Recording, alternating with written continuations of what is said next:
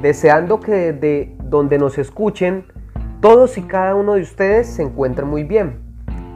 Les doy una cordial bienvenida. Me presento, soy Carlos Duque, mucho gusto. Y hoy estoy en compañía de Yuri Herrera, Paola Fernández y Armando Gamboa. Somos estudiantes del programa de comunicación social de la Universidad Nacional Abierta y a Distancia. En esta oportunidad desarrollaremos un podcast dirigido a médicos y enfermeras de provincia, el cual titulamos La comunicación intercultural, retos para los profesionales de la salud. Un saludo para quienes nos escuchan y para mis compañeros. Mi nombre es Yuri Herrera. En esta ocasión trataremos puntualmente de las competencias interculturales en el sector salud, en atención en zonas dispersas. Abordaremos un poco la problemática originada en estos espacios, dadas las dificultades de comunicación intercultural.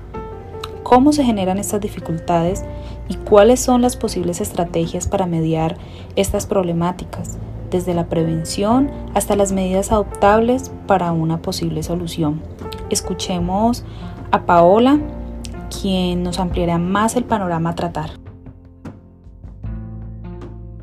Cordial saludo para todos y todas. Mi nombre es Paola Fernández.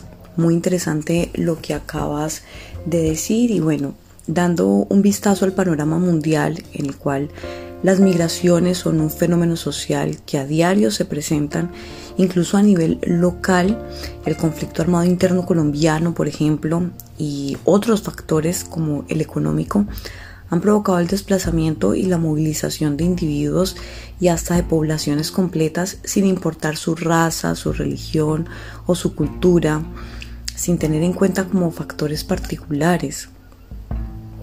Estas personas, incluidos niños y adultos mayores, en algún momento de su travesía requieren atención médica y en la gran mayoría de ocasiones se encuentran con barreras como el idioma, por ejemplo, o el rechazo, o el desconocimiento cultural. Otras cosas a las que se tienen que enfrentar es la falta de empatía y sensibilidad cultural, lo que conlleva la creación de barreras de interacción entre los profesionales de la salud y los pacientes siendo la buena comunicación un factor determinante, creador de confianza en el vínculo del paciente y el profesional de la salud, que se traduce además en reconocimiento y aceptación de los tratamientos médicos y más aún cuando hablamos de zonas dispersas en donde el acceso a instituciones de salud es muy limitado Todas estas circunstancias se traducen en la necesidad de crear estrategias y adoptar medidas para disminuir las barreras culturales entre equipos de profesionales de salud y pacientes. Pero ¿qué estrategias se deben emplear para dar respuesta a esta problemática planteada? Escuchemos justamente esas posibles o esos posibles métodos para dar respuesta a esta pregunta. Le doy paso a mi compañera. Y bueno, si alguno más quiere comentar, también es bienvenido o bienvenida. Un saludo muy especial para todos. Dando respuesta al interrogante planteado, empezaré por decir que la principal manera de dar inicio a una mediación es la prevención y esta es la implementación de competencias interculturales. Según los autores Pecha, Rizzo y Romeu, eh, las competencias interculturales son las habilidades de las personas para actuar de forma adecuada y flexible al enfrentarse con acciones y expectativas de personas pertenecientes a grupos culturales o de distintas culturas. Y se requiere además aptitudes cooperativas y disposiciones que permitan a los interactuantes compartir saberes, acciones y representaciones simbólicas. En definitiva, es una red de significados basados en estos argumentos, eh, pues podemos decir o afirmar también eh, que es sumamente necesario empezar a implementar estrategias desde la formación de profesionales en la academia con la introducción de cursos teórico-prácticos de competencias interculturales que permitan a los futuros profesionales la adquisición de estas eh, habilidades. Otras estrategias eh, que se pueden tener presentes son la vinculación de individuos eh, de diversas culturas a los programas académicos en salud, permitiendo así el fortalecimiento de la confianza entre academia y las diversas culturas. Una tercera estrategia es la vinculación de, de un profesional de la salud en formación al entorno, eh, desarrollando sus prácticas profesionales en pueblos originarios eh, que le permitan el desarrollo de la sensibilidad frente a esa cultura o interés por la diversidad cultural. Es importante que los profesionales en salud reconozcan la riqueza de las raíces culturales y además pues eh, también se desarrolle esa sensibilidad y empatía eh, que por estos días es tan necesaria. Por último, planteamos el método de reconocimiento de saberes eh, ancestrales que para la medicina occidental es poco aceptable debido a la falta de comprobación científica, pero que empíricamente se ha demostrado que son la gran utilidad a estas comunidades, son de una gran utilidad para todos.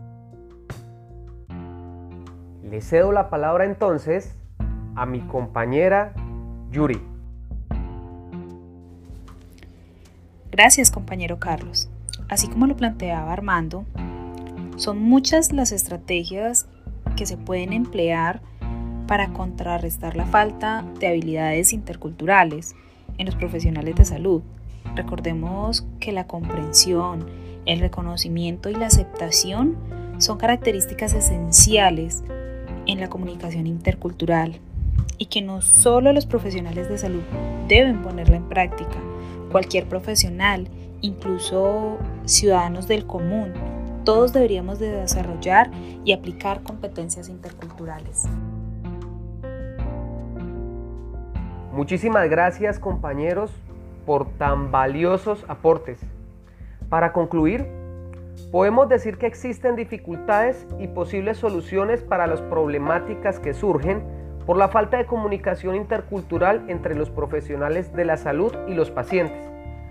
La atención en salud es una necesidad básica de la humanidad sin importar su cultura, por lo que es esencial que los profesionales de la salud sean sensibles, empáticos, respetuosos y además reconozcan el valor de la cultura, de cada uno de los pacientes. De nuevo, muchas gracias a todos por escucharnos y acompañarnos hasta el final y esperamos contar con una próxima oportunidad para compartir más temas de interés intercultural con ustedes. Hasta una próxima. Este podcast fue creado sin ánimo de lucro en la plataforma Anchor, con fines académicos. Los textos base para este debate son Competencias interculturales en la atención primaria en salud, un desafío para la educación superior frente a contextos de diversidad cultural de los autores Belis, Bianchi, Silva, 2019, y Manual de Comunicación Intercultural, autoras Pérez, Rizo y Romeus, 2008.